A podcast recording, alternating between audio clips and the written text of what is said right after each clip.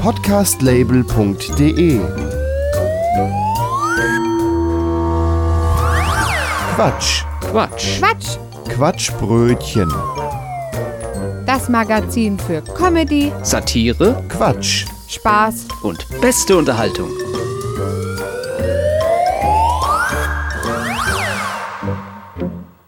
Herzlich willkommen zum Quatschbrötchen heute in der 106. Ausgabe und heute, da machen wir ein bisschen was anderes. Ich habe Besuch. Ja, schönen guten Tag. Äh, Heike mal am Mikrofon für euch im Quatschbrötchen. Genau, Heike ist hier. Ich bin Gregor Börner. Mich kennt ihr ja und heute machen wir was ganz Besonderes, Ja. nämlich, Remixe. oha, Ja, wir remixen heute Vögel und ich fühle mich da extrem geehrt von. Also, das ist heute das ornithologische Quatschbrötchen. Heute gibt es ganz viel aus der Serie Der Vogel der Woche und die allermeisten geschrieben von Heike. Ja, und wir haben euch extra welche ausgesucht, die ihr garantiert noch nicht gehört habt und schon gar nicht mit diesen Sprechern.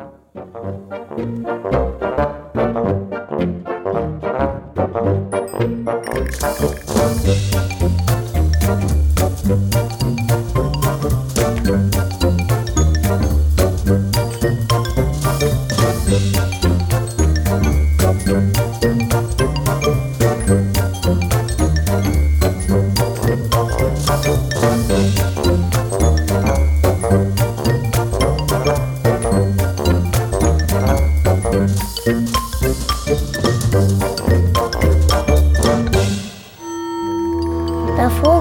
Woche.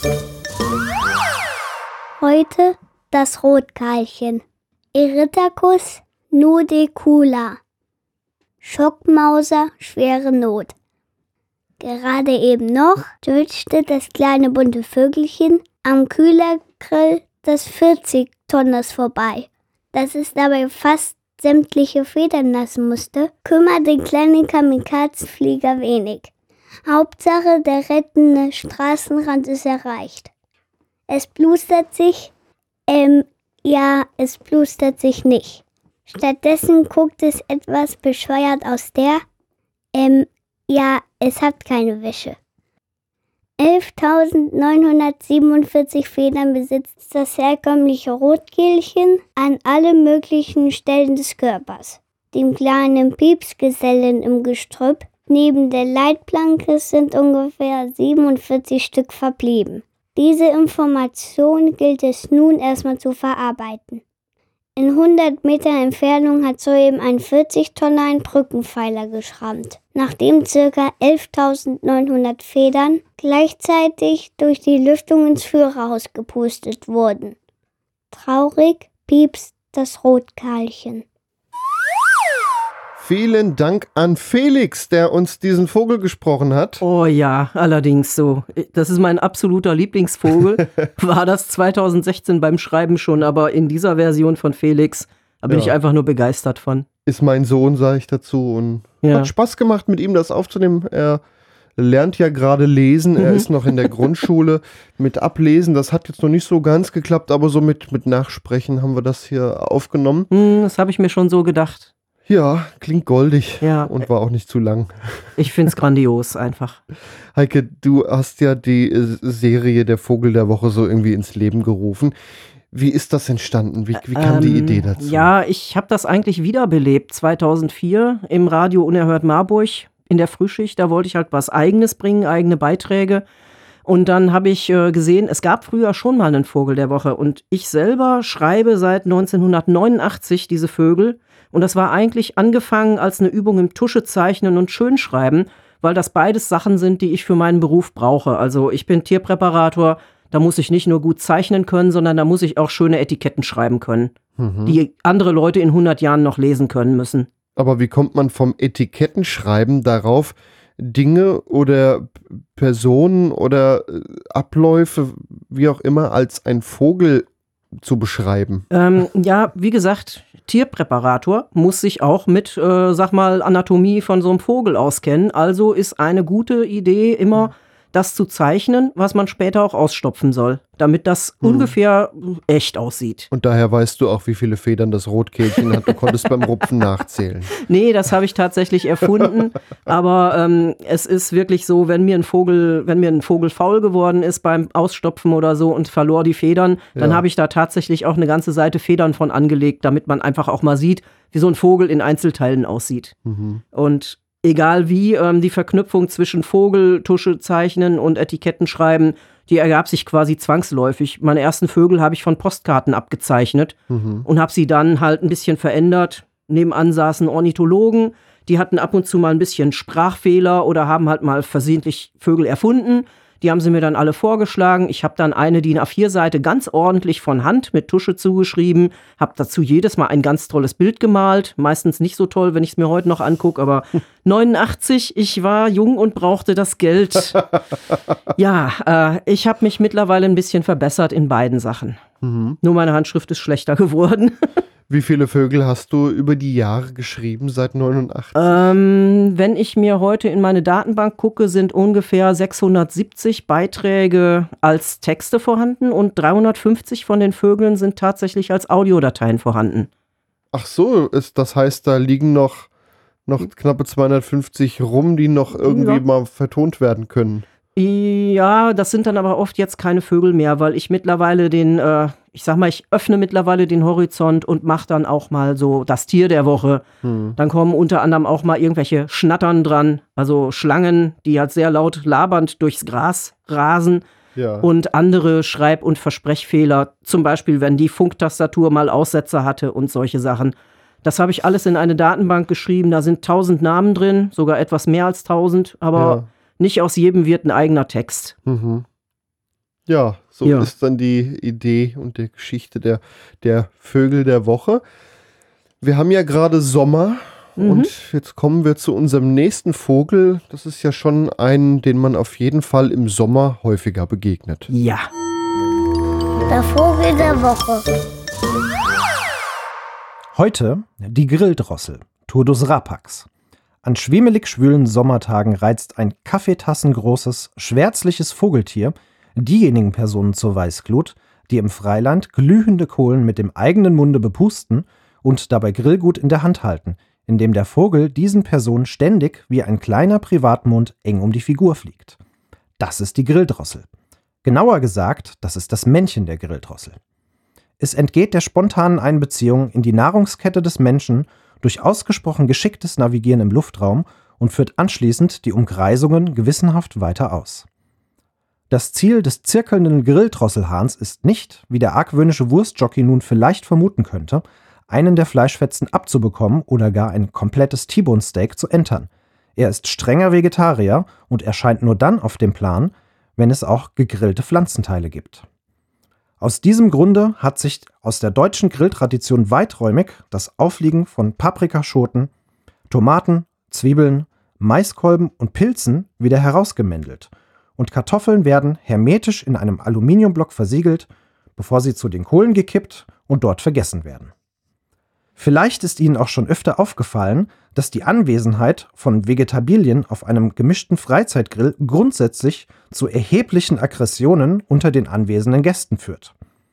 Und wer von Ihnen, liebe Zuhörer, bisher dachte, diese ausbrechenden Konflikte würden definitiv auf dem mutwilligen Verunreinigen der Vegetarier-Sicherheits-Aluminium-Dünstschale mit Wurstfett und Fleischsaft basieren, der sollte mal genauer hinschauen, was der Bratgutmeister vor dem Ausbruch der massiven Feindlichkeiten mit dem Luftraum um sich herum anstellt, und derjenige weiß dann auch, wieso eigentlich grundsätzlich die Fette und Säfte die gesamte Röstfläche kontaminieren und nicht nur ihre zugewiesene Hälfte.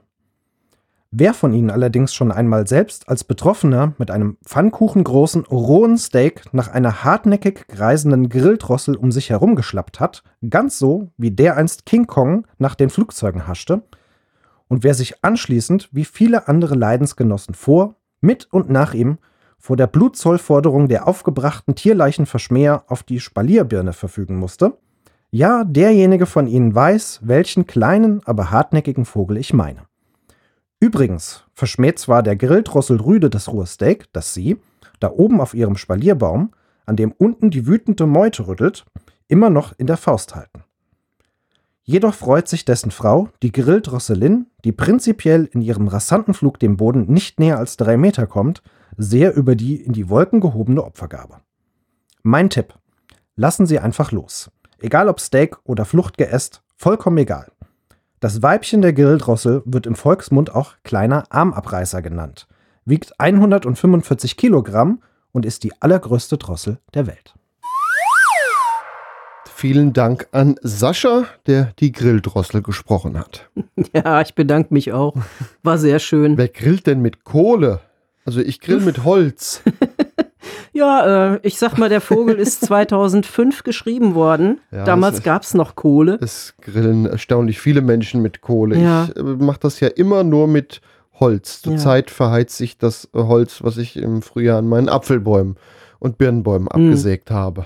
Ja, äh, warum habe ich diesen Vogel geschrieben? Ja. Da habe ich mir so ein bisschen Gedanken gemacht und habe so gemerkt, na, ich wollte unbedingt halt damals beschreiben, wie dauernd der Fleischsaft auf die vegetarische Seite des Grill kommt. Und, und das wollte ich möglichst kompliziert beschreiben. Hm. Dadurch ist dieser Vogel halt entstanden. Ja, das ist ja, das wird ja manchmal dann auch fast schon religiös, Ja. äh, wenn man das so am Grill beobachtet. Oh ja, Ja, ja. ist kein leichtes Thema. Heike, du schreibst ja die meisten dieser Vögeltexte. Wann, wann machst du das denn so meistens? Ähm, immer so in Schüben. Also manchmal haben Leute halt witzige, witzige Beschreibungen, falsch gesprochene Vögel oder meine Funktastatur hat einen Aussetzer und viele dieser Vögel entstehen auch dann neu, wenn ich die alten mal wieder umsortiere. Weil so 500, 600 Texte oder so und äh, das muss ich halt relativ regelmäßig machen, weil ich immer mal wieder einen neuen Computer brauche. Und sobald ich diese Texte umsortiere, schreibe ich dann neue und meist schreibe ich die dann auch in Rudeln und dann mal wieder so ein paar Monate gar nichts. Das heißt, wenn die Einfälle kommen, dann schreibst du gerade so eine Horde Vögel dahin Ja. und dann ist wieder erstmal Ruhe und dann kann man die so nach und nach vertonen. Ja, oder ich dackel halt einfach die Namen in die Datenbank nach irgendwelchen Brainstorms mit irgendwelchen Leuten im Chat und solche Sachen. Das heißt, du hast auch so eine Liste an Vögeln, Ja. die, die äh, wo, wo zumindest schon mal ein Name da ist, aber Ja. noch gar nichts. Du hast eben gerade auch schon wieder zwei Namen äh, dir hier notiert, Ja, die Ja, hab ich auf jeden Vogel Fall. werden. drei. Ich habe für heute habe ich schon drei Vögel, die ich wieder in die Liste schreiben muss. Wir sind also gespannt am Ja. Ende des heutigen Podcasts mit der heutigen Sendung, wie viele äh, Vögel äh, da schon neu entstehen dabei. Ja, ich glaube, das geht ganz gut. Übrigens wollte ich mal darauf hinweisen, ich werde ja hier gerade so ein bisschen mit den Remixen der Vögel gefeiert, äh, aber Gregor schreibt halt auch Vögel. Da gehen wir nachher mal drauf ein. Was äh, sonst äh, ja mehr an dir hängt, das Vertonen. Die allermeisten Vögel hast du bisher eingesprochen. Mhm. Und für heute haben wir einfach mal gesagt, äh, möglichst viele verschiedene Stimmen. Es Mhm. äh, hat nicht geklappt, jeder nur ein Vogel. Mhm. Manche haben dann doch zwei. Aber es sind heute mal viele verschieden. Du hast es in der Vergangenheit auch mal gemacht, dass äh, andere Personen als du den Vögel eingesprochen haben. Ich habe das auch häufig versucht, Leute zu kriegen, zum Beispiel Praktikanten im Radio oder Leute, die in der Frühschicht mitmachten. Ich habe auch schon mal irgendwelche anderen Sendungmachenden angesprochen, aber das ist ein unglaublicher Aufwand, Sprecherinnen oder Sprecher zu bekommen. Ja, das kann ich aus eigener Erfahrung bestätigen. Im Quatschbrötchen mal andere Stimmen zu kriegen, ist manchmal auch nicht immer so ganz einfach. Hm. Aber umso schöner, wenn es klappt. Yep.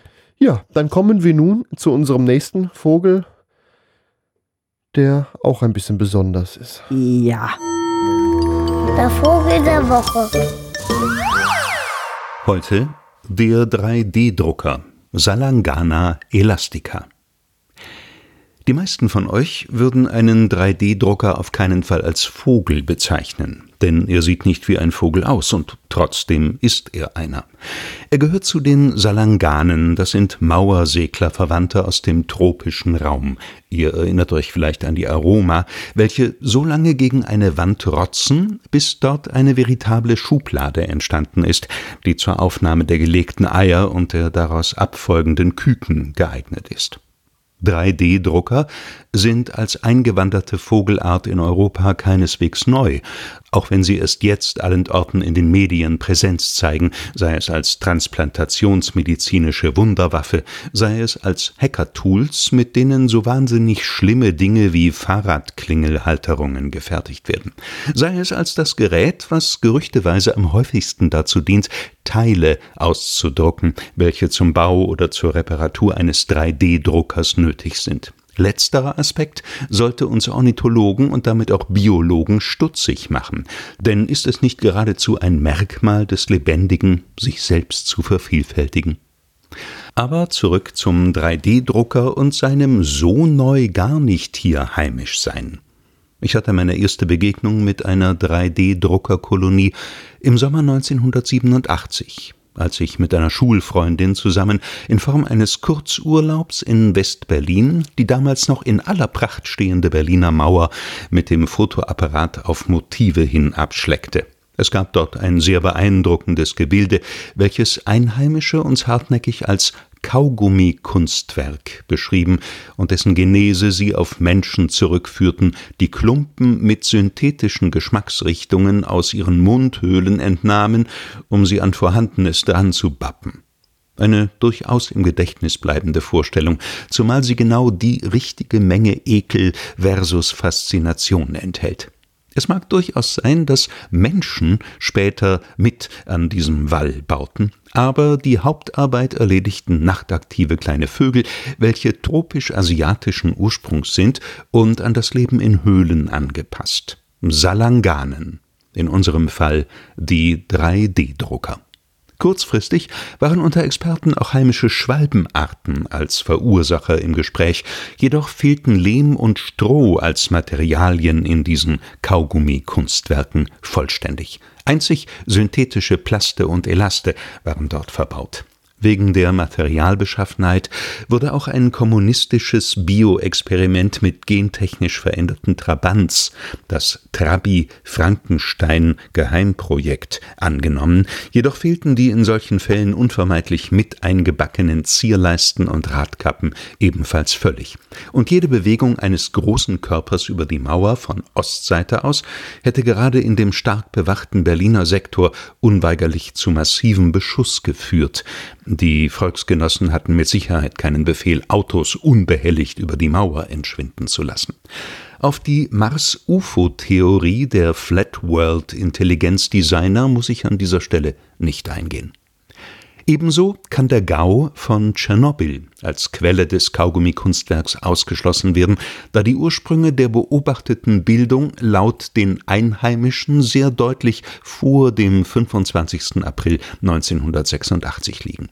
Damals wusste niemand, wonach es Ausschau zu halten galt. Heute wo das Aussehen eines 3D-Druckers bis ins intimste Detail bekannt ist, sollte es leicht fallen, diese Tierchen auf historischen Dokumenten zu identifizieren. Sogenannte Kaugummi-Kunstwerke von teilweise bedeutenden Ausmaßen wurden seit den 1970er Jahren sporadisch an allen möglichen Orten der zivilisierten Welt gefunden, was dafür spricht, dass der 3D-Drucker schon sehr lange ein unerkannter Kosmopolit ist.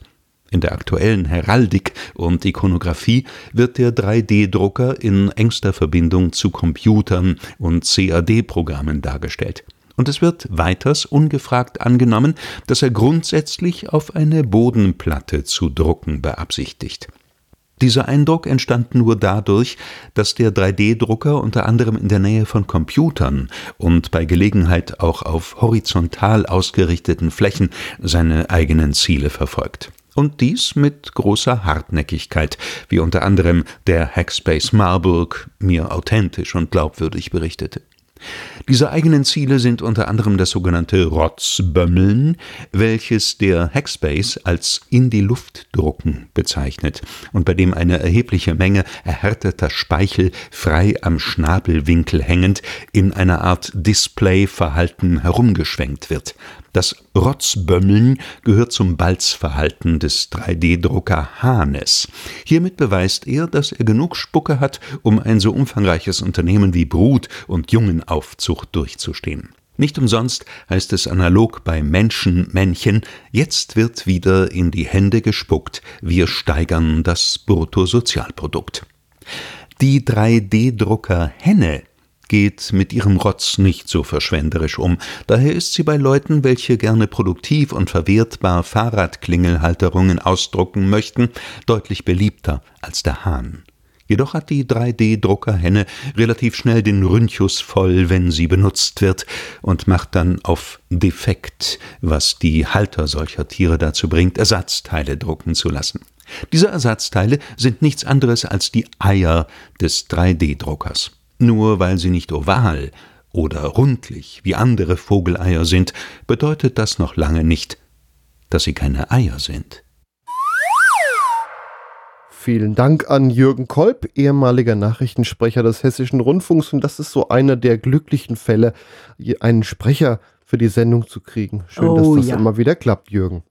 Da sage ich auch zuhört. super, super, herzlichen Dank. Ich habe mich gerade so, ich, hab- ich lache hier Tränen, es ist göttlich. Über deine eigenen Texte, die du ja eigentlich kennst. Ja, äh, den hatte ich total vergessen. Den habe ich 2019 geschrieben und dann kam Corona und äh, Hm. ich wusste gar nicht, dass der Text so gut klingen kann. Ja. ja, manchmal ist es, Ja. macht es das einfach aus, das nochmal von einer anderen Stimme, die das ein bisschen Ja. anders äh, wiedergibt, Ja. äh, sich dann nochmal anzuhören. Also ich sag super herzlichen Dank, das war wundervoll. Ja. Das hat meinen Tag heute so ein bisschen highlightet. wir hören ja nachher noch einen Vogel von Jürgen, denn manche Hm. Sprecher haben wir ja auch äh, zweimal heute dabei. Ja. Heike, du sagtest eben mal das Stichwort Datenbank. Ja. Äh, das habe ich jetzt, glaube ich, schon zwei oder dreimal hier gesagt. Äh, Ja. Ich habe eine Datenbank, in der so etwas über, da sind sogar über 1000 Namen drin sind. Mhm. Und da kommen halt jedes Mal, wenn einer sich verspricht oder verschreibt, mehr rein. Das sind dann halt Assoziationen, Namensvorschläge, wie gesagt, Brainstorms.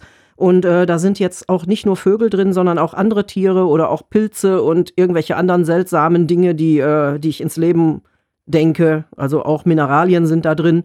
Und äh, ja, manche von den Vögeln, äh, die ich da drin stehen habe, die müssen halt noch geschrieben werden. Bei manchen denke ich mir dann halt lateinische Namen dazu aus und schreibe sie dann dazu. Und manche bearbeite ich dann auch, wie gesagt, beim Umsortieren. Mache ich dann halt äh, welche von diesen Vorschlägen zu Texten und äh, gebe sie dann einem Sprecher, einer Sprecherin, wenn ich eine solche Person finde oder wahlweise meinem Mikrofon zu hören. Und äh, park sie dann halt in einem Audioportal ab. Ja. Ja, und äh, jetzt heißen aber tausend Namen nicht, dass ich auch tausend Vogeltexte habe, sondern manche Vögel werden auch im Doppelpack beschrieben oder gelegentlich sogar zu fünft in einem Beitrag. Und wir haben einen Vogel, der jetzt gleich kommen wird, der ist im Doppelpack beschrieben. Das sind nämlich die Vogelarten Ruckzuck und Rucksack. Ruckzuck und Rucksack. Der Vogel der Woche.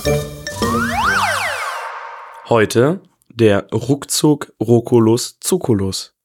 Ruckzuck, ruckzuck klingt's aus dem Wald. Ein kleiner Schelm im quergeringelten Federkleide sitzt unortbar im Baum und naht mit seinem Bauchrednerrufe harmlose der Ornithologie zugetane Waldläufer, die sich zuerst sehr freuen, den Ruf des Kuckucks zu vernehmen. Bei Näherkommen allerdings fällt ihnen der Irrtum auf und sie trollen sich grollend gilt doch der Ruf des Ruckzucks nicht auf ihren Bird-Twitching-Listen, da es für diesen Vogel einfach keine Spalte mit seinem Namen gibt. Der Ruckzuck hat auch einen Kollegen, Ruculus saculus, der ganz ähnlich aussieht, aber etwas anders ruft. Sein stolzes Gebläff lautet Rucksack, Rucksack, und das wiederum macht nun jeden Waldwanderer unterschiedlich fuchtig. Egal, ob er ornithologisch bewandert ist oder einfach nur seine idyllische Ruhe bei Trampelgeräusch, Bienengebrüll und Glockenblumenläuten begehrt. Sich über diesen Vogel zu erbosen hat allerdings keinen Zweck. Man kann seinem Spotte sich nur durch Flucht entziehen. Vielen Dank an Lukas Nimm, mit dem ich gelegentlich in einem Eisenbahn-Podcast verschiedene Themen beleuchte, der jetzt von mir hin und wieder auch mal sowas zu sprechen kriegt. Vielen das Dank. finde ich auch sehr schön und ich sage auch, stell- ich sage ebenfalls unbekannterweise super Danke allen Sprechern und Sprecherinnen, die diese Vögel für mich remixed haben. Das ist, es ist ein Fest für mich. Ja, Macht Freude. das stimmt. Ja, das war der Ruckzuck bzw. der Rucksack. Ja, und mir ging es beim Schreiben dieses Vogels tatsächlich nur um den Ruf und du hattest auch erzählt, Lukas hat dich was gefragt. Ja, ob er denn in dem Original-Audio deine Geräusche nachmachen müsste. denn im Original hast du diesen Vogel ja auch mal gesprochen. Magst du es kurz vormachen? Rucksack, Rucksack! Kommen wir nun zu einem Vogel der Woche, den ich geschrieben habe. Ja, genau, Gregor schreibt nämlich auch Vögel. Hin und wieder, ab und zu mal. Selten vielleicht. Der Vogel der Woche. Heute das Chicken Nugget, Gallocryspus thermophilis.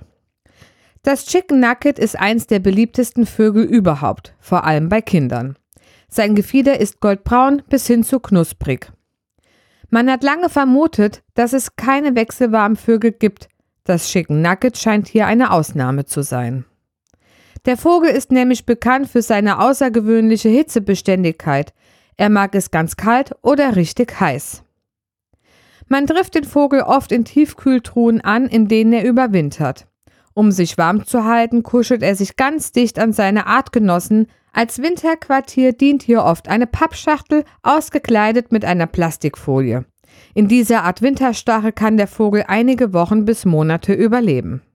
Nach der Winterstarre kann es dem Vogel nicht heiß genug sein. So erwacht der Vogel aus seinem Winterschlaf und springt direkt tiefgefroren in siedend heißes Fett.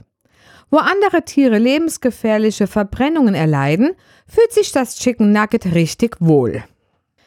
Nach mehreren Minuten verlässt das Chicken Nugget sein heißes Fettbad und schlüpft in sein Nest. Der Vogel lebt in kleinen Gruppen, man trifft ihn meist in Sechser, Neuner oder Zwölfergrüppchen an. Das Nest besteht meist aus bunt bedruckten Papierschächtelchen, auf dem außen sogar die Größe der Gruppe angeschrieben steht. Der Vogel hat einen intensiven Körpergeruch, man kann ihn meist schon von weitem riechen. Viele Menschen empfinden diesen Geruch als köstlich. Der größte Feind dieses Vogels sind Soßen, ob Süß-Sauersoße, Currysoße oder einfach nur Ketchup oder Mayonnaise. Man vermutet, dass die Soßen Chicken Nuggets umbringen. Es wurde bisher kein Chicken Nugget wiedergesehen, welches Kontakt mit einer dieser Soßen hatte. Vielen Dank an Desiree fürs Einsprechen des Vogels. Ja, und vielen Dank an Gregor fürs Schreiben dieses Vogels. Gerne. Ich habe eine Frage an dich. Ja. Hattest du Hunger beim Schreiben? Ja. Ich habe sogar jetzt Hunger nach dem Anhören. Das ist so klar. Das ist so, so klar. Ja, irgendwie kamen wir ja auf die Idee, eine komplette Sendung mit äh, verschiedenen äh, Vögeln der Woche zu machen. Und dann dachte ich mir so, naja, das Huhn ist ja auch ein Vogel, Mhm. egal in welchem, ich sag jetzt mal, Aggregatzustand. äh, warum nicht auch den Teil des Huhns, den man isst? Ja, ich meine, ich habe auch schon den Einachser geschrieben. Der Einachs, ja, das war das Grillhähnchen. Die mussten sich immer zum Brüten zusammentun. Eigentlich sollte es ein Chicken Wing werden, Mhm. aber irgendwie fiel mir dann mehr was zum Chicken Nugget ein, um Mhm. dann einfach mal so die Zustände zu beschreiben, dass es ja erst in einer Pappschachtel äh, wohnt, in, in dem Mhm. man es tiefgefroren kauft, dann fritt man es daheim wieder ein und später wirft man es dann in die Fritteuse. Mhm. Das arme Chicken Nugget. Ja, an der Stelle möchte ich noch einen Rezeptetipp loswerden. Hau rein. Wie ich vor einer Weile Chicken Nuggets selber gemacht habe, die richtig gut waren. Mhm. Und zwar warst du mal an der Nordsee. Äh, in, da war ich auch mal, aber da habe ich nur Garnelen gepoolt. Aber ich kenne, Okay. ich kenne Backfisch oder Bratfisch Genau. eher aus Holland. Ba ja, das gibt's da auch. Auf jeden Fall so ein klassisches Backfischrezept. Also wir waren an der Nordsee und haben Backfisch gegessen und ich guck da so hinter die Theke, wie, wie machen die das eigentlich? Mhm. Die ziehen das Fischfilet durch so eine ja, äh, Mehl, irgendwas, äh, Marinade durch und hauen es direkt danach in die Fritteuse rein, Mhm. bis ich dann irgendwann auf die Idee kam, Moment mal, das muss man doch auch irgendwie nachmachen können und bin dann auf ein Rezept gestoßen, Backfisch im Bierteig. Mhm. Da sucht euch gerne mal ein Rezept raus. Achtet bitte drauf, dass da Eiweiß reinkommt, dass man das Ei trennt und das Eiweiß auch schön schaumig aufschlägt. Dann klappt es meiner Erfahrung nach am besten. Es kommt auch noch ein Schluck Bier rein. Natürlich Mehl, bisschen Salz noch. Ich glaube, mehr kommt da auch gar nicht rein. Mhm. Und dann ja, tut der den Fisch da rein und dann frittiert er das schön aus. Und das habe ich eben dann mit Fisch gemacht, ist super geworden, aber auch mit kleingeschnittenen Hähnchenbrustfilets und Mhm. anderen Teilen vom Hähnchen. Und das sind echt leckere Chicken Nuggets geworden. Das muss ich an der Stelle mal loswerden, den Tipp. Jetzt kriege ich auch Hunger. Ich glaube, jetzt hast du Hunger. Gemein. Hast Ja. du das Magenrollen gerade gehört? Ja, äh, Himmel. ich wusste aber jetzt nicht, ob es deins oder meins war. Ich glaube, das war Synchrongrummeln. Ja, Oder Wie gesagt, guckt, dass Eiweiß äh, drin ist, also Eier, die getrennt werden, äh, und dann kriegt er das auch so gut hin. Mm, ach, Mano. Bier, und zum Thema Bier können wir direkt überleiten zu unserem nächsten Vogel der Woche. Der Vogel der Woche. Heute der Bieradler. Aquila blabla cerviae.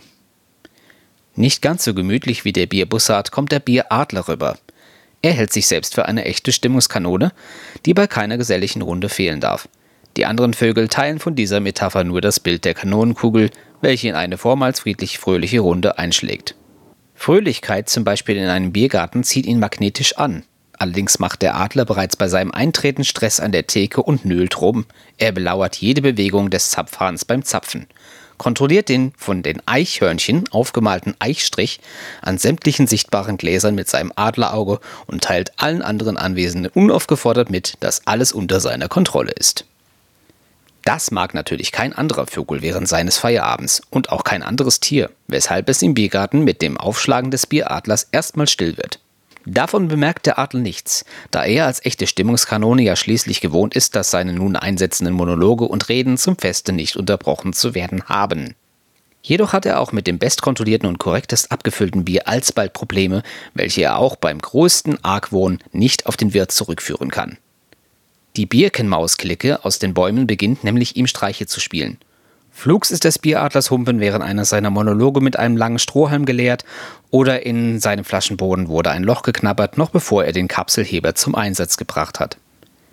Die anderen Tiere bekommen diese Streiche durchaus mit und sind einerseits erleichtert, dass ihre eigene Hopfenkaltschade nicht auf dem Radarschirm der anarchistischen Hümpfmäuse ist, andererseits freuen sie sich daran, wie der mürrische und herrschsüchtige Bieradler zunehmend die Kontrolle über seine Umgebung verliert. Laut zu lachen traut sich allerdings kein anderes Tier, denn der Bieradler ist wirklich sehr nachtragend, wenn etwas seine furiosen Nörgelmonologe unterbricht. Und seine Stimme ist, wie die der meisten Adler, nicht nur nicht besonders lieblich, sondern kann sich auch von Genörgel bis zu einem kreissägen Kreischen steigern. Und ein kreischender Bieradler ist das Letzte, was die friedlichen Vögel zu ihrem Bier, ihrem Nüsschen und ihrem Tagesausklang brauchen können. Also verschluckt sich höchstens mal der ein oder andere, wenn er bei einem besonders dreisten Streich der Birkenmäuse selber das sprichwörtliche Mäuschen sein darf und sprüht dann sein Getränk durch die Nasenlöcher wieder aus. Nach ungefähr drei oder vier Streichen zischt der Bieradler endlich beleidigt ab und der Zapfhahn schickt ihm ein oder zwei Hennen hinterher, um sicherzustellen, dass der Adler außer Hörweite ist. Und solange die Hennen nicht wieder da sind, müssen alle anwesenden Tiere stillhalten, egal wie viel Bier sie aus den Nasenlöchern sprühen, weil sie wissen, dass der Bieradler beim leisesten Lacher wieder umdreht und erneut seinen Auftrag als echte Stimmungskanone nachkommen muss. Vielen Dank an Matthias, aber den kennt ihr ja alle.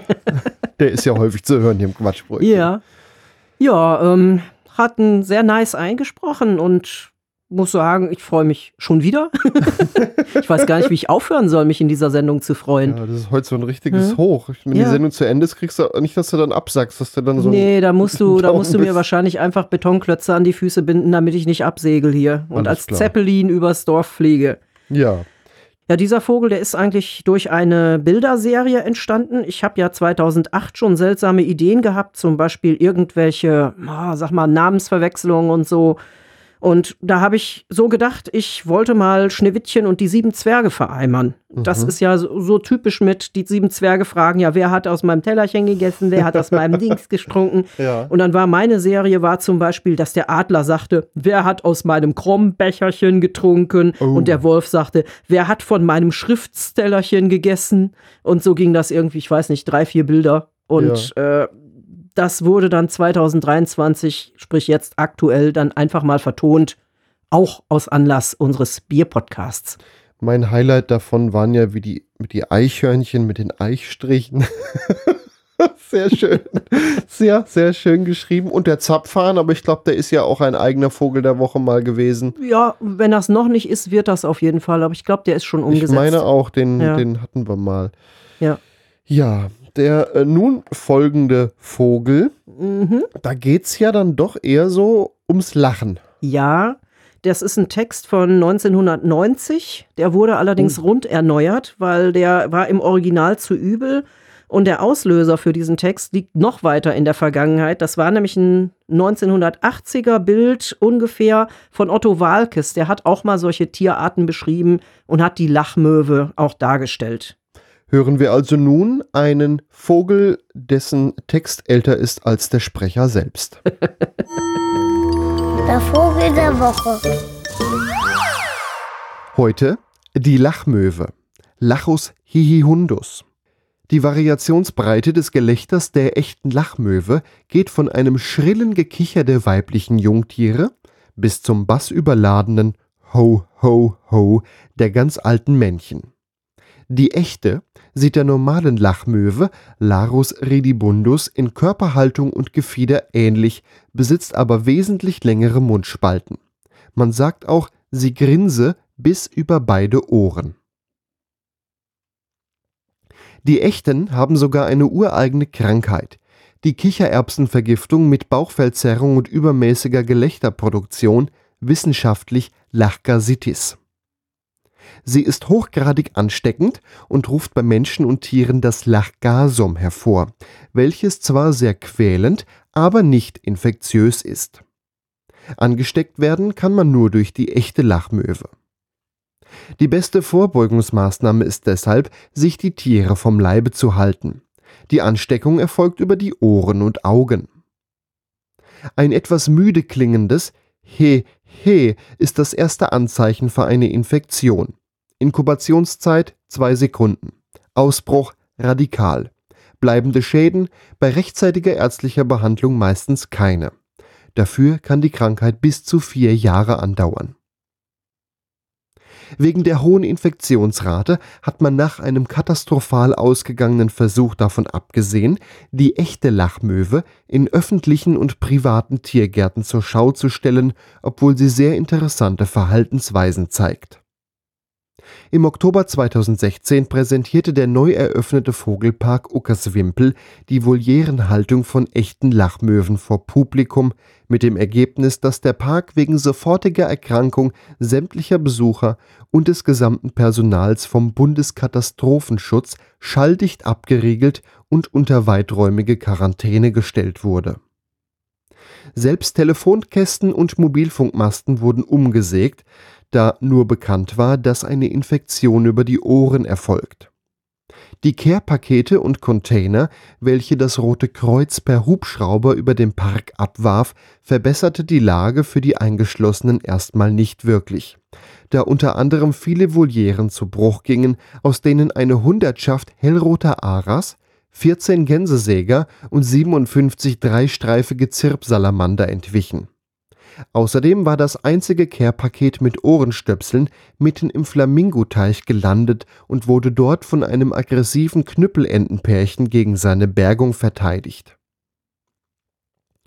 Nachdem Tage später ein Notmobilfunkmast aufgestellt war, der lediglich das Versenden von Textnachrichten erlaubte, gelangte es den wenigen Eingeschlossenen, die den Abwurf der schweren Stahlkisten überlebt hatten und fit genug zum Denken waren, einige zielgerichtete Wünsche an die Helfer abzuschicken, zum Beispiel Handyladegeräte, nochmal Ohrenstöpsel und so. Essen in Form von Goldfasanen und in Form von Hühnerfutter sei genug vorrätig.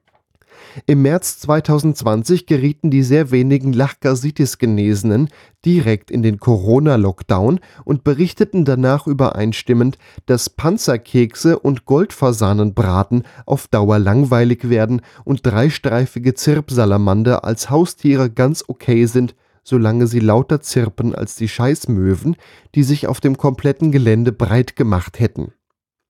Der Vogelpark wurde nach der Evakuierung der Überlebenden erneut schalldicht abgeriegelt, aber bisher nicht zerstört, da eine gewisse Atommülllobby großes Interesse an dem Gelände zeigt und es gerne als Endlager prüfen lassen möchte.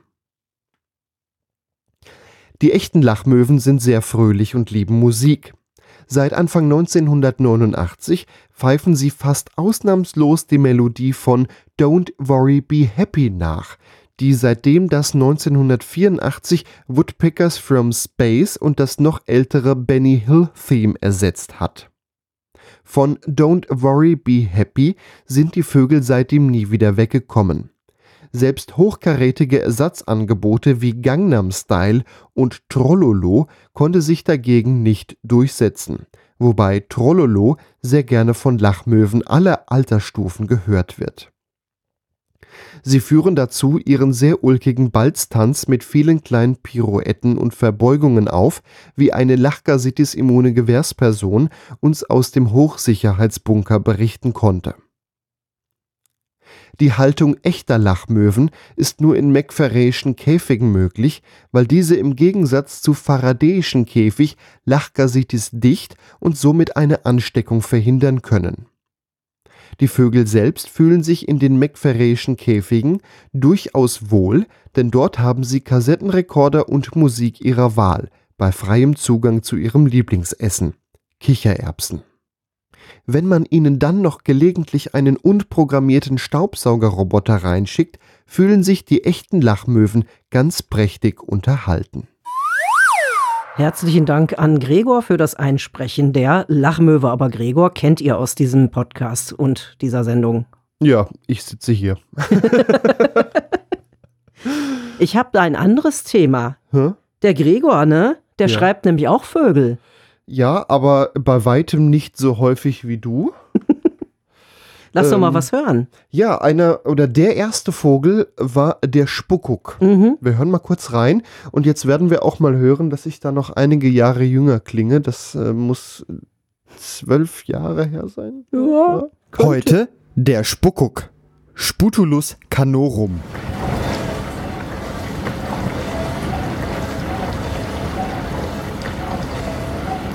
Und man hört so ein Geräusch da.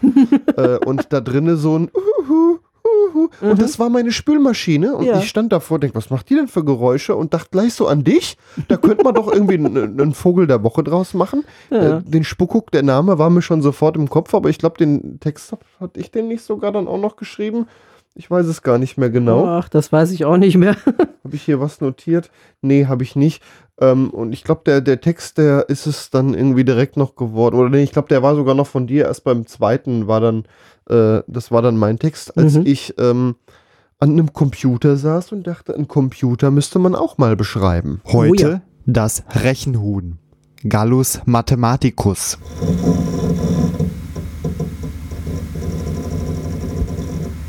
Und da hört man eine Festplatte. Oh, Da habe ich aber auch ein Großmembran-Mikrofon direkt auf eine Festplatte gelegt im Mhm. Computer und habe dann äh, mir Bildervorschau-Grafiken generieren lassen, dass der, dass der was am Rödeln ist mhm. äh, und habe dann quasi den Computer als einen Vogel beschrieben. Mhm. Äh, sind übrigens alles auch nachzuhören auf quatschbrötchen.de. Ich wollte auch sagen, Computer hatten wir in Thema Vogel auch schon öfter. Wir hatten auch mal ein sehr schönes, äh, das ist jetzt ein kleiner Sidekick, Hörspielserie, die hat aber nur sechs Folgen gekriegt. Die Gießkannenman rettet die Welt. Da Ach war unter anderem auch eine sehr kaputte Festplatte drin. Ja, die hört man später auch noch hier Mhm. im, im Rechenhuhn Genau. gegen Ende. Ja. Ja, und einen äh, Vogel möchte ich auch noch äh, gerne mit ansprechen, denn äh, hin und wieder haben wir im Quatschbrötchen, gelegentlich könnte es mal vorgekommen sein, dass hier auch mal ein Gummihuhn einen Ton äh, äh, äh, über den Sender gegeben hat. Und Huhn, vorhin ja schon erwähnt, ist ja auch ein Vogel. Scheint dein äh, Leib- und Magenvogel zu sein. Es ist, klingt halt auch einfach Dein Totemvogel. für sich genommen lustig. Heute das Gummihuhn. Gallus latex. Das Gummihuhn ist ein sehr beliebter Vogel. Es wird von vielen Menschen wegen seiner Stimme gemocht.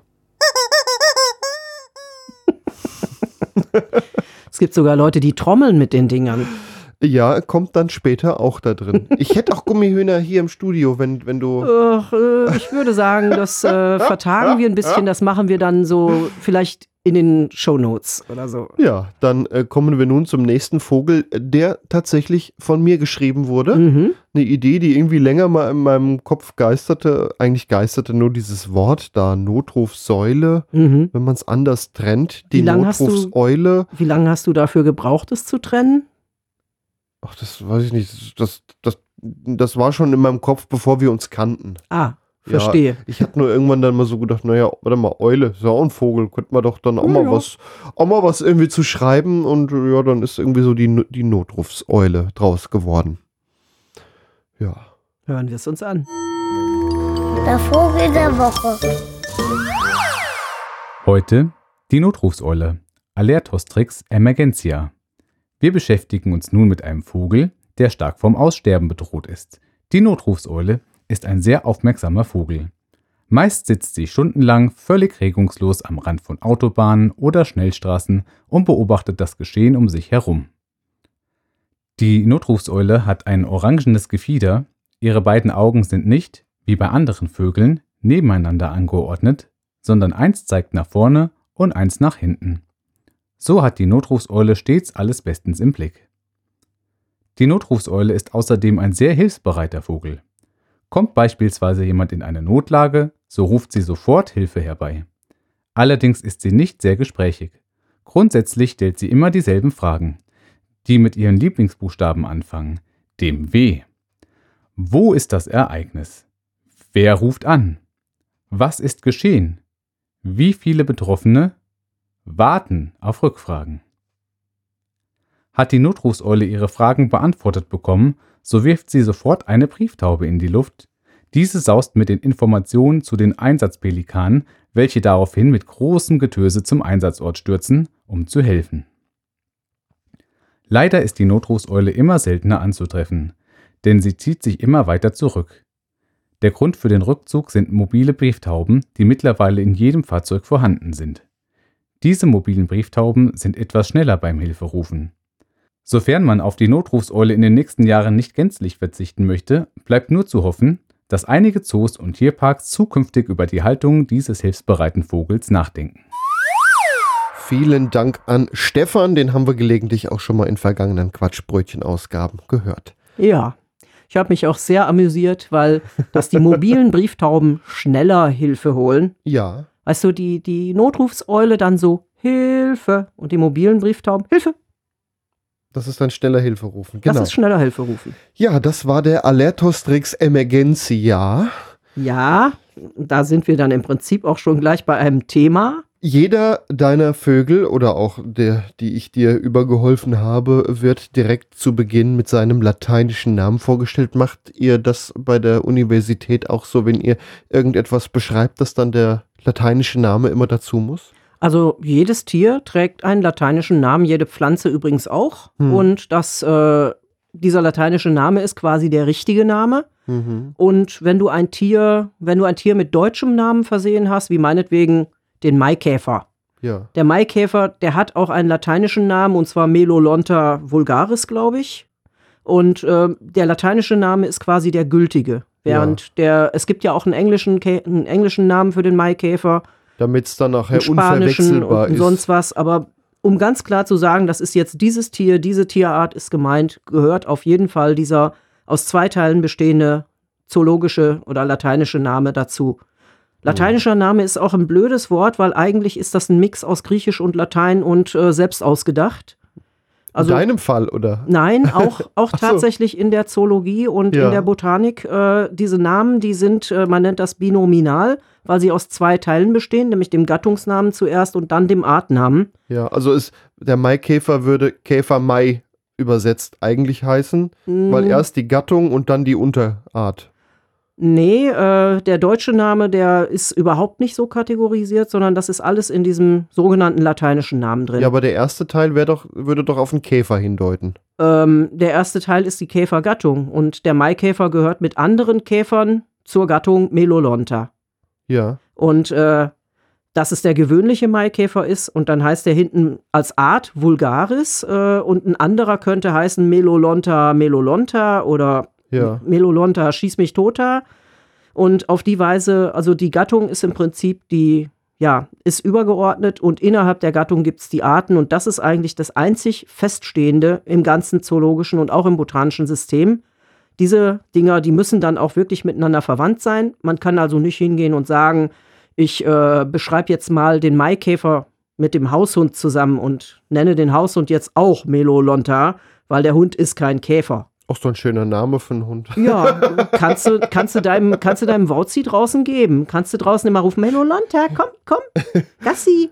Aber wenn ihr Biologen euch dann unterhaltet über irgendein ganz spezielles Tier, dann benennt ihr es beim lateinischen Namen. wenn es damit keinen Deutschen hat. Ja, damit Verwechslung auch ausgeschlossen Ja. ist. Insbesondere wenn international, wenn aus verschiedenen Ländern Biologen Ähm, Es gibt sehr viele Tiere, die tragen überhaupt keinen deutschen Namen. Mhm. Also die tragen meinetwegen einen Regionalnamen und der wird möglicherweise eingedeutscht, wenn das Tier in Deutschland bekannt wird. Ich sag so, so Sachen wie Piranha, also der bissige Fisch, den man aus allen Zeichentrickfilmen kennt. Und äh, das ist kein, ist kein deutsches Tier und da wurde quasi ein Name übernommen. Und das ist, oder Capybara, sag ich mal, das Peace Rodent, wie man es so nennt, also das Wasserschwein. Das heißt eigentlich Capybara im Original und dieser Name ist auch in Deutschland gängig. Oder ist ja irgend so ein Ungeziefer, ist ja auch so ein gängiger Name für Tiere, die nicht unbedingt einen Namen haben. Ähm, es gibt sehr viele Tiere tatsächlich, die keinen deutschen Namen haben, sogar Käfer, die in Deutschland vorkommen. Denn du musst mal überlegen, es gibt, weiß nicht wie viele. Ich, ich komme jetzt nur mal eine Zahl, 273 Gattungen äh, Kurzflügelkäfer. Ja. Und das ist deutsch, also die sind hier verbreitet. 273 Gattungen mit X und Y Arten. Die jetzt nicht unbedingt dann auch noch jeder für sich einen deutschen Namen haben. Die kannst du gar nicht alle so benennen, weil Ja. die heißen dann alle Kurzflügelkäfer oder wir, weil die einfach, ja, oder wir sagen halt Staphyliniden dafür, nehmen dann den Familiennamen. hm. Und da gibt es nur ganz wenige, die einen deutschen Namen tragen und das sind meistens die sehr großen und sehr auffälligen. Womit wir dann jetzt auch äh, klargestellt hätten, dass du beruflich auch etwas machst in Richtung Biologie Ja. und äh, dann mit diesen Namen tatsächlich auch zu tun hast. Ich muss mit diesen Namen arbeiten und ich muss die dann auch schön schreiben können. Ja, und äh, das ist dann auch immer sehr praktisch, gerade wenn ich dann auch mal einen Vogel schreibe, dann äh, Mhm. werde ich mich meistens an dich wenden, so, und sag mir dann doch mal bitte, wie der lateinische Name heißen würde. Mhm. Was machst du dann? Beziehungsweise, wenn du selber einen Vogel schreibst, brauchst du ja dann auch den lateinischen Namen. Dann sauge ich mir was aus den Fingern und frag nicht wie. Ich frage jetzt aber mal, Ja, wie äh, machst du denn das? entweder koppel ich sozusagen diesen neuen Vogel in eine vorhandene Gattung ein. Zum Beispiel im Falle von, ähm, wir hatten eben einen, die Grilldrossel, Mhm. die habe ich zur Gattung Turdus sortiert. Turdus ist Amseldrossel und was weiß ich, Singdrossel, Wacholderdrossel. Ja. Also diese ganzen Drosseln heißen alle Turdus, Mhm. zumindest die allermeisten. Okay, da wird es dann auch einfach, ja. Genau, und dann hatte ich schon mal Drossel Grill. Nun war mir aber zu blöd, bei dieser Grilldrossel zu sagen, ich, ich setze jetzt quasi irgendwas mit, was mit Grillen zu tun hat. Sondern da habe ich dann gedacht, dann nehme ich Rapax für stehlt, klaut, Mhm. räubert. Weil das Weibchen klaut ja sozusagen Ja. das in die Luft geschmissene Steak. Und damit hatte ich dann einen relativ schnell zusammengeschusterten lateinischen Namen. Aber bei anderen Tieren, da muss ich mir viel mehr Mühe geben. Manchmal erfinde ich es auch komplett neu. Dann ähm, imitiere ich einfach irgendeinen Klang oder wenn es ein Schreibfehler ist. Zum Beispiel hatte mal jemand den Star beschrieben, also den Star mit Doppel-R. Und ähm, der Star heißt eigentlich auf Lateinisch Sturnus vulgaris, also für der gewöhnliche Star. Und äh, wenn einer den Star erfindet, dann kann ich doch nur sagen, okay, Star ist steif und bockig, also Sturus vulgaris. ja. Dann ist einfach mal ein Buchstabe weggelassen. Auf diese Weise entstehen teilweise diese Vögel. Oder hier Gallocrispus thermophiles. Ja, das ist also Da hört Gallo. man das Griechische wieder raus. Ja, das äh, Crispus habe ich gedacht, weil es so, weil's so, so knack, So knackig putzerisch, ne? Also der ist, der ist im Freistil erfunden. Das heißt aber auch, dass du dann äh, früher mal Latein in der Schule hattest und das auch irgendwie halbwegs kannst. Äh, halbwegs kannst ist etwas euphemistisch gesprochen. ich hatte Latein in der Schule in der ersten, also es- als ich erste Mal Latein hatte, stand ich vier mit Hang zur fünf und Im ersten Halbjahr des zehnten, also der zehnten Klasse, stand ich dann fünf mit Hang zur sechs. Und äh, also so viel zum Thema, meine Lateinkenntnisse sind fundiert. Aber es reicht immerhin, um die Vögel der Woche zu benennen. Ja, also reicht mit Ach und Krach und vor allem eben auch mit Selbstausdenken. Ja. Kommen wir nun zu unserem nächsten Vogel, ein Vanadellus geovideus. Ja, und äh, für diesen Vogel wurden extra die Bompeln oder Bodenampeln gezüchtet. Ja, dann hören wir erstmal rein. Der Vogel der Woche. Heute der Smartphone-Kiebitz Vanadellus geovideus. Der Smartphone-Kiebitz ist eine ausgesprochen gefährdete Spezies, worüber nicht sein Auftreten in gigantischen Schwärmen hinwegtäuschen sollte. Auf jeden durch den Ornithologen getwitchten Smartphone-Kiebitz kommen drei unter eine beräderte Blechhüpfburg geratene, vier in einer beräderten Blechhüpfburg um einen Baum gewickelte, fünf mit Langeweile und zwölf mit Daumenfittich-Sehnenscheidenentzündung vom SMS-Daddeln und WhatsAppen und ein Streitaxtmörder. Eine Haupteigenschaft des Smartphone-Kiebitzes ist, permanent gleichzeitig unter- und überfordert zu sein. Sein Blickfeld ist eingeengt auf einen annähernd rechteckigen Ausschnitt seiner Umgebung, welchen er vor sich herträgt wie der Priestervogel die Bibel.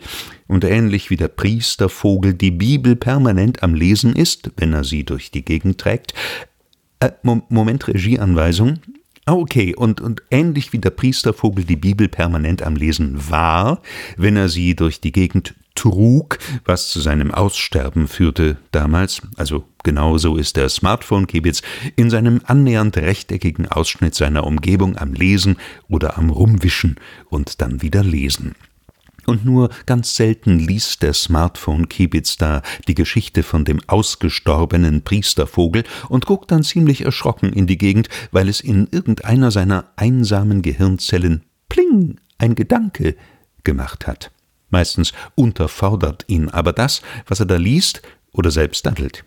Gleichzeitig überfordert ihn allerdings das, was er nicht von seiner Umwelt sieht, denn das ist plötzlich schneller, größer und härter als er, und es kommt zum offenen Revierkampf zwischen Räderblechdose und Smartphone-Kiebitz, zwischen Laternenpfahl und Smartphone-Kiebitz, zwischen Mauer und Smartphone-Kiebitz und so weiter und so fort. Die Streifgans hätte ihre reine Freude an diesem Vogel so als Zusatznahrung zu ihren eigenen Hornspänen, wenn sie nicht vollkommen allergisch auf den Elektroschrott reagieren würde, mit dem ein flach geklopfter Smartphone-Kiebitz sehr regelmäßig gewürzt ist. Mitleidige Städtebauer versuchen das Schicksal dieses Vogels etwas zu erleichtern, indem sie an besonders gefährlichen Wildwechseln zu unkonventionellen Markierungen wie Bompeln greifen, welche der Blickrichtung und damit dem Aufmerksamkeitsfenster des Smartphone-Kiebitzes quasi untergeschoben werden.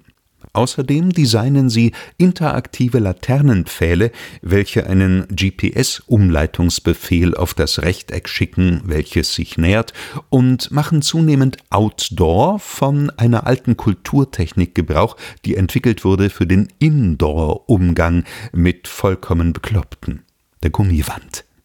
Hoffen wir, dass diese Schutzmaßnahmen Wirkung zeigen und der Smartphone-Kiebitz uns länger erhalten bleibt als der selige Priestervogel. Denn einen gewissen Unterhaltungswert hat es durchaus, den possierlichen Kiebitzen beim Kollisionssport zuzuschauen. Vielen Dank an Jürgen Kolb, das war der Smartphone-Kiebitz. Wieder mal ein Ohrenfest für mich. Definitiv. Ja, die Vorstellung auch, äh, gerade wenn man Leute irgendwie in der Öffentlichkeit beobachtet, alle mit ihrem Handy. Guck dich doch, du fährst regelmäßig Bus, ich Mhm. fahre regelmäßig mit dem Zug, guck dich doch mal um, da ist doch keiner mehr irgendwie am ganz normal aus dem Fenster gucken, die haben doch alle so ein Ding in der Hand. Ähm, kann ich tatsächlich bestätigen. Es gibt auch manche Leute, die lesen wieder Papierbücher. Das gibt's auch noch. Das ja. kommt auch noch, aber ja, Ja, aber gerade wartende Menschen oder wenn man mal beim Arzt ist, im Wartezimmer, da bin ich so selten.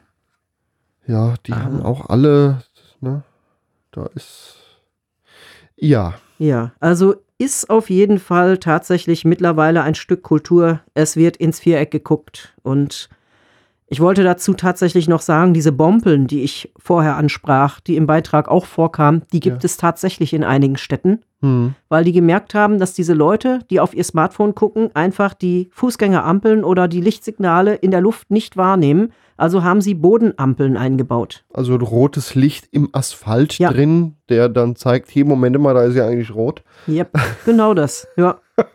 Ich, es hat sich bisher wohl nicht creepy. durchgesetzt, aber es gibt's. Ja. Ja. Ähm, Gerade vom Smartphone-Kiebitz gibt es auch ein schönes Bild auf quatschbrötchen.de, wenn man da unter der Kategorie Beiträge Vogel der Woche auswählt. Ähm, da stehen ein paar Sätze über deine Serie, der Mhm. Vogel der Woche, und beispielhaft ist dort auch ein Bild und ähm, das ist der Smartphone-Kiebitz. Ja.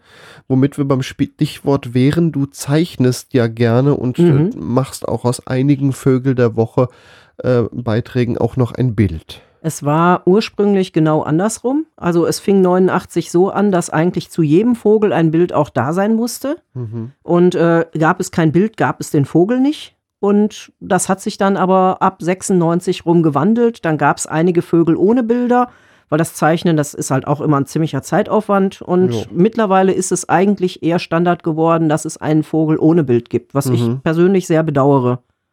Ja, vielleicht kommst du ja irgendwann nochmal, kriegst du so einen Hm. Maltick und zeichnest alles nach, was noch irgendwie fehlt.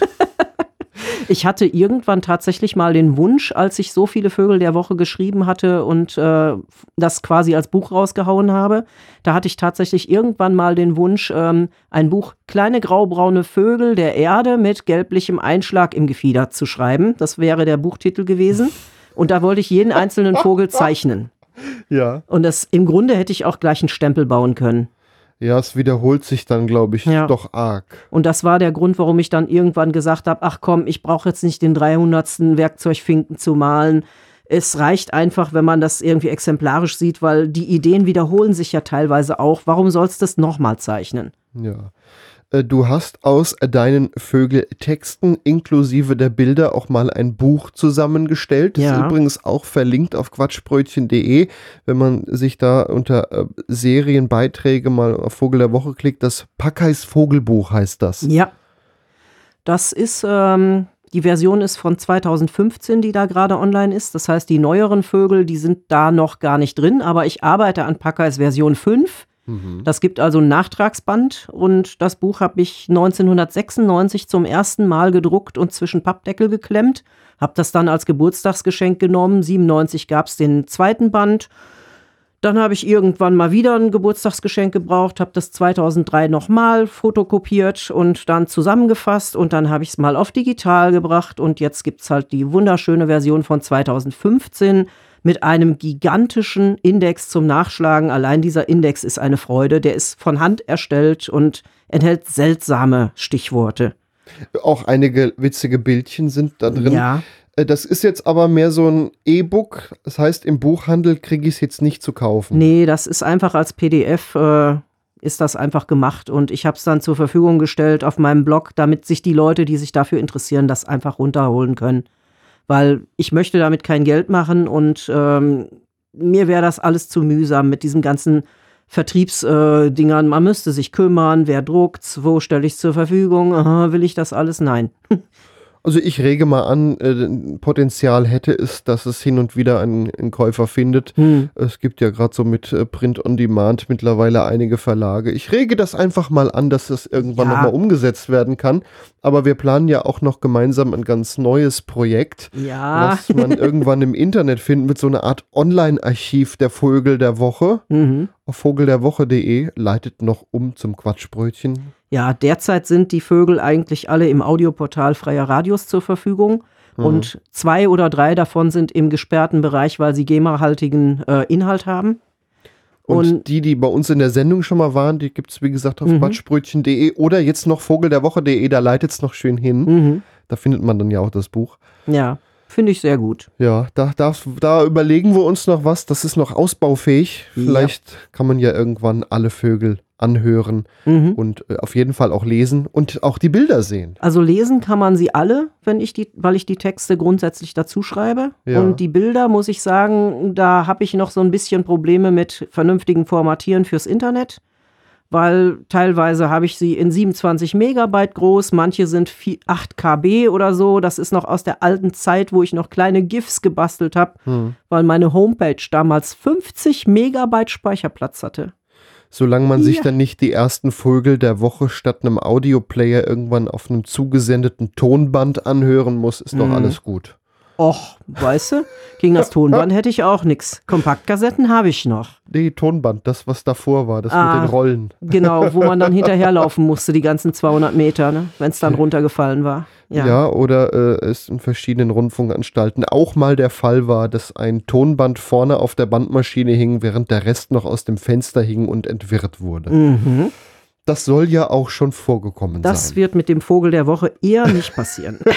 Also wir warten mal ab, was irgendwann auf vogelderwoche.de passieren wird. Hm. Äh, bisher, wie gesagt, leitet es um zum Quatschbrötchen zur Serie Vogel der Woche und da kann man sich dann immerhin das Packers Vogelbuch anschauen und herunterladen. Ja, auf jeden Fall herunterladen. Ich sage, das ganze Ding, das hat über 300 Seiten.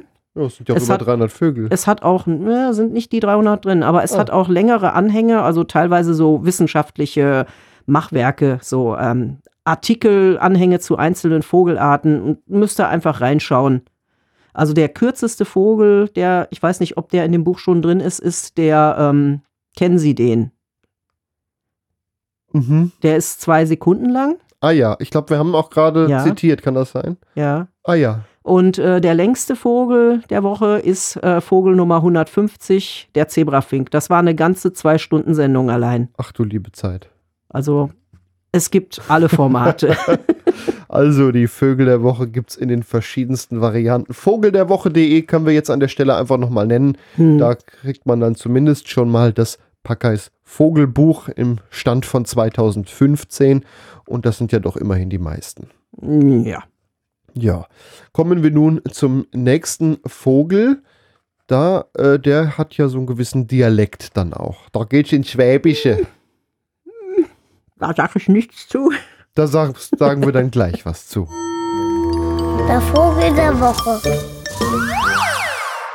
Heute der Spätzle. Passerulus schwabus. So ein echter Spätzle chilpt nicht wie so ein schnöder Spatz, sondern er sagt chilple chilple. Das heißt so viel wie moin moin, also übersetzt einen guten, einen guten.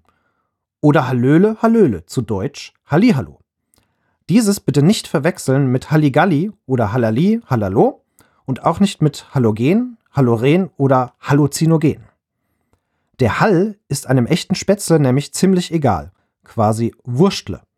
Dort unterscheidet er sich von vielen anderen Vogelarten, welche Hall schier super finden und sich drin in Wollust wälzen könnten, wenn sie welchen fänden, also einen Hall. Und falls der obendrein drin wälzbar wäre, so als Eigenschaft, übrigens eine, die Hall nicht ohne komplizierte technische Nachrüstung aufweist. Nein, der Spätzle ist bodenständig. Und zwar bodengrundanständig. Grund- und bodenanständig, ständig ohne Grund am Boden oder geht dem Boden auf den Grund. Wenn nicht sogar auf den Leim. Womit wir beim Thema Vogelfang wären. Den Spätzle fängt man nicht mit Leim. Den Spätzle fängt man mit einem Netzle. Den modernen Spätzle auch schon mal mit einem Internetzle, wo er sich heillos in den Suchmaschinen verheddert oder im Facelebook über jede einzelne seiner gemauserten Unterarmschwingen Rapport tut. Und genau diese Unterarmschwingen kannst du anschließend in der Reihenfolge ihres Ausfallens original bei eBayle zwecks Nachrüstung deines eigenen Unterarms erwerben. Wer also schon immer einen Spätzlefederbespickten Ellbogen haben wollte, kann das jetzt auch haben. So fängt man zwar den Spätzle im Netzle, aber auch der Spätzle fängt uns. Denn es gibt immer zwei, die dranhangen, wenn's irgendwo einen zerrt. Vielen Dank an Sascha. Mhm. Und ich hätte jetzt tatsächlich einen kleinen musikalischen Wunsch, einen Tusch. Ein Tusch, ja, kannst du haben. Ja, das war nicht ein böser- Facebookle, Verheader, äh, Verheadertext. um es mit den Worten der Schwaben zu sagen. Na, das ist aber nicht lustig, wie wir reden. Tja, kann passieren. Ist übrigens der Vogel, der die zweitmeisten Begeisterungsrufe ausgelöst hat bei den freien Radios. Mhm. Der erste war tatsächlich der Vogel, den wir ganz am Anfang hatten. Also das Rotkarlchen. Und Ja. der zweitbeliebteste war der, das Spätzle. Spätzle. Aha. Ja. Oh, die Schlecker. Ja, und ich wollte dazu eigentlich gar nichts sagen, außer ich war jung und brauchte das Geld, aber das stimmt so nicht. ja, fünf Jahre ist er jetzt alt, der Spätzle. Fünf Jahre alte Spätzle. Ja. Na, die kannst, die kannst du nicht mehr essen. Ach, jetzt da kannst du aber schon noch mal vertonen. Kannst, kannst vertonen. Ja, das war das Quatschbrötchen in der Ausgabe Nummer 106, das ornithologische Quatschbrötchen. Heike ich wollte es eigentlich das Gast. Quietschbrötchen nennen oder das. Quatschentchen, Das Quatschentchen. aber du weigerst dich ja, den Namen der Sendung zu ändern. Tja, Ja, jetzt hat's einen Ehrennamen. ja. Heike, Mhm. vielen Dank für diese tollen Vögel, die du immer wieder schreibst. Ich äh, wünsche mir bitte, dass du das in den nächsten Jahren nicht äh, einstellst und das immer schön weitermachst. Das habe ich vor. Das ist gut. Wir werden äh, davon dann hören. Mhm. Ja, äh, die ganze Sendung quatschbrötchen.de, Ausgabe 106, kann man sich nochmal anhören. Man kann sich die einzelnen Vögel anhören, durchlesen, das äh, Packeis Vogelbuch sich angucken. Mhm. Ja, vielen Dank für diese kreativen Dinge, die du da immer wieder aus dir, aus deinem Kopf raussaugst. Du wolltest dich gerade versprechen. Nö, sowas würde ich nicht tun. Ja, ich sag auch super vielen Dank für die Promotion und äh, für die Unterstützung. Du hast ja eine Zeit lang, wie gesagt, der Gregor schreibt auch Vögel. Du hast, Selten. du hast ja eine Zeit lang versucht, das zu überbrücken, als ich mal keine mehr schrieb. Stimmt, das war mal eine Zeit Da lang. warst du dann ein Jahr lang, warst du, glaube ich, der einzige Vogelschreiber und was weiß ich, wie viele. Das war ein sehr, waren ein paar sehr seltsame Jahre. Oha. Also, wie gesagt, der Vogel kommt in Wellen und geht auch in Wellen und ja, Ähm, jetzt. Der kommt nicht in Wellen, der kommt in Flügelschlägen. Genau, der kommt in Flügelschlägen herbeigewabert. Aber momentan ist eine ganz gute Zeit. Also ich habe Entspannung genug und dadurch auch den Kopf frei genug, um halt auch neue zu schreiben, obwohl ich sie gar nicht mehr jede Woche auf Sendung schicke. Ich wäre dafür, wir gehen jetzt Hähnchen essen. Ja. Oder so, irgendein Geflügelgericht am Mhm. besten. Damit verabschieden wir uns. das war eine Sendung von Jürgen Kolb, Lukas Nüm, Desiree Börner, Matthias Kreuzberger, Felix Börner, Stefan und Sascha, vielen Dank und Heike Wort. Und ich bin Gregor Börner. Wir verabschieden uns. Bis zum nächsten Mal. Tschüss. Das Quatschbrötchen lebt von Spenden. Sowohl Vorbereitung als auch Produktion einer einzelnen Folge sind etwa zwei bis drei Tage Arbeit. Die Arbeit wollen wir uns auch weiterhin machen, denn die macht auch großen Spaß. Und jetzt kommt ihr ins Spiel. Wenn euch das Quatschbrötchen gefällt, würden wir euch um eine kleine Spende bitten. Manche Hörerinnen und Hörer haben sogar einen Dauerauftrag eingerichtet und überweisen so monatlich eine Kleinigkeit. Bei den meisten sind das übrigens kleine Beträge, so 1 bis 5 Euro. Aber in der Summe macht das dann auch ganz schön was. Wenn ihr uns also auch was zustecken wollt, ob einmalig oder regelmäßig, findet ihr die Kasse auf quatschbrötchen.de slash spenden. Bezahlen geht auch ganz einfach via PayPal. Dankeschön an alle, die das immer mal wieder machen. Ein ganz besonderer Dank geht übrigens an alle, die das sogar regelmäßig machen. Vielen lieben Dank. Ich lebe zum Teil davon.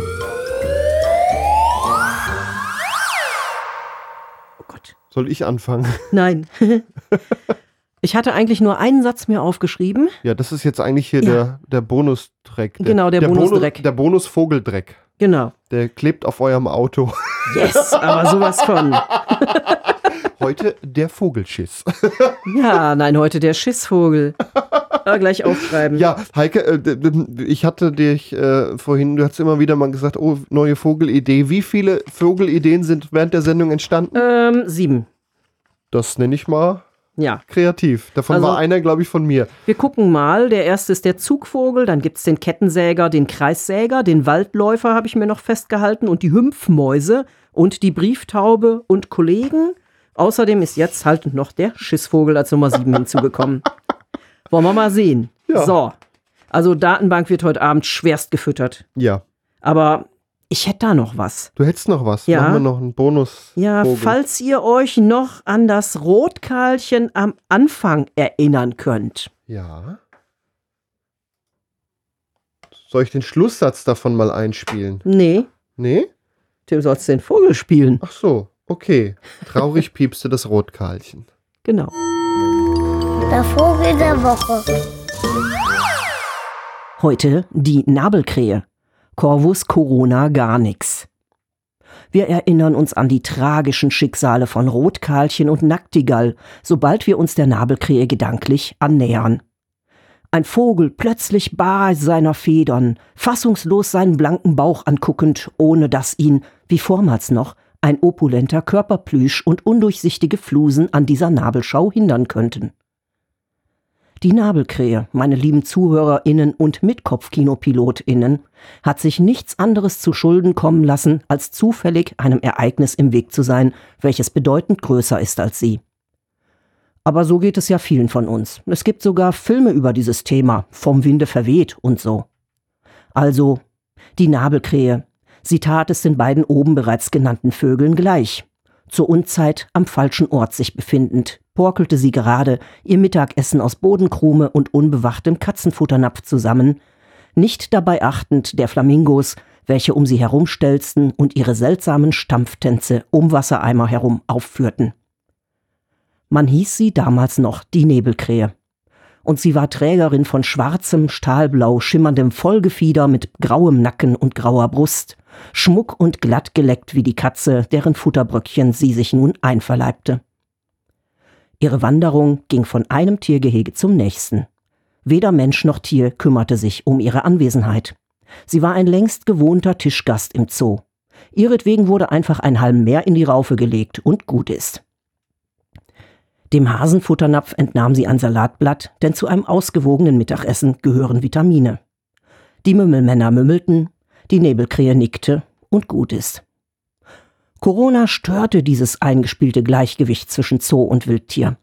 Im Elefantengehege geriet sie ins Armageddon der erkälteten Elefantendame Elsie, welche den Besuch der Nebelkrähe sehr gerne hatte und sie daher wie üblich mit dem Rösel begrüßen wollte, aber ha geht das Leben und das Gefieder. Traurig kröchzt die Nabelkrähe.